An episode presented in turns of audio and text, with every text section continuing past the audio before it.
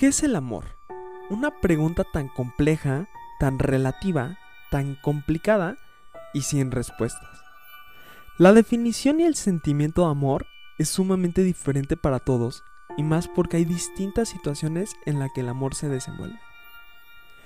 Nos encontramos en una sociedad oxidada, olvidada, intolerante, así que sabemos en realidad qué es el amor. Mi respuesta es simplemente no. El ser humano ha olvidado amar y ha olvidado ser feliz a causa de malas experiencias, malos tragos, malos sucesos en una sociedad de odio. El mismo ser humano se encuentra inmerso en un mar de pensamientos egocentristas y se ha olvidado de parar, ver detenidamente la realidad y amar la vida. Porque una vez que aprendes a amar la vida, aprendes a amarte a ti. Y una vez que te amas, te das cuenta que Dios está contigo. Pero primero tienes que darte cuenta de quién eres. ¿Sabes quién eres? ¿Te conoces? ¿Has reflexionado acerca de ti? Vivimos tan ocupados que nos hemos olvidado de nuestra paz mental y queremos amar sin amarnos a nosotros mismos.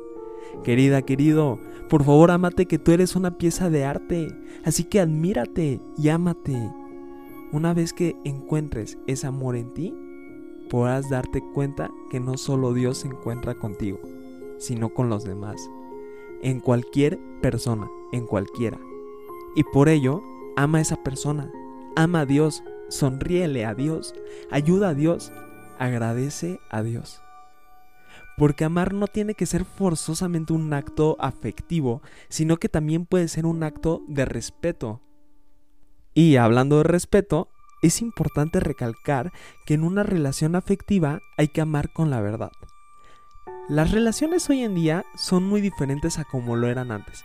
Ahora ya casi no se usa el corazón porque la mente invade pensamientos, sentimientos, emociones y la mente no deja actuar al corazón. Deja que tu corazón fluya. Deja que tu corazón exprese lo que sientes porque tus sentimientos son una obra de arte. Y tus sentimientos son la cosa más importante que puede existir en esta vida.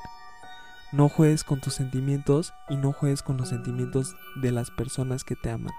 Si de verdad quieres a esa persona, ya sean tus papás, tu novio, novia, esposo, esposa, amigo, amiga, vele a los ojos y dile te amo. Te amo por el simple hecho de ser tú y estar en mi vida, por el hecho de que estés conmigo en este instante, porque la probabilidad de que haya ocurrido esta causalidad es casi nula. Por eso y por mil y un razones te amo.